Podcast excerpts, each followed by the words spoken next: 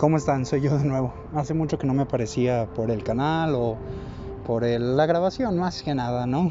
Estamos aquí de viva voz de nuevo. Había habido situaciones complicadas en la vida, este, en general, poco tiempo para muchas cosas, pero aprovecho que ando en un jardín caminando después de una clase que acabo de dar para poder platicar un poquito de este tema. Y es que, ¿saben? El otro día escuché una frase sobre los artistas donde dice que las personas, los artistas no trabajan, los artistas se divierten, que ninguna persona en su sano juicio pagaría por ver a un pelmazo trabajar.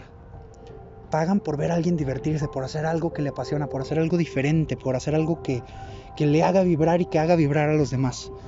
Entonces me puse a analizar esa misma frase y me doy cuenta que nunca he conocido a algún famoso, a una celebridad, a algún millonario, a algún empresario que haga algo que odie.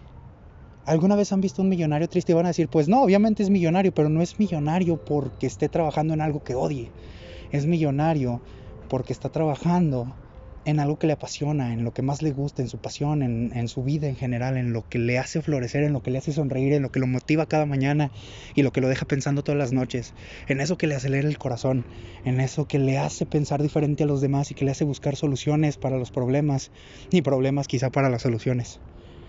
Señores, tenemos que darnos cuenta que tenemos que buscar aquello que nos apasiona y no con esto les digo dejen de trabajar y vuélvanse millonarios por dejar de trabajar, no pero trabajen en algo que les apasione. Y quizá no lleguen a ser millonarios, pero no porque no puedan, sino porque quizá esa no era su verdadera meta. Y porque su meta estaba en encontrar la felicidad en otro aspecto.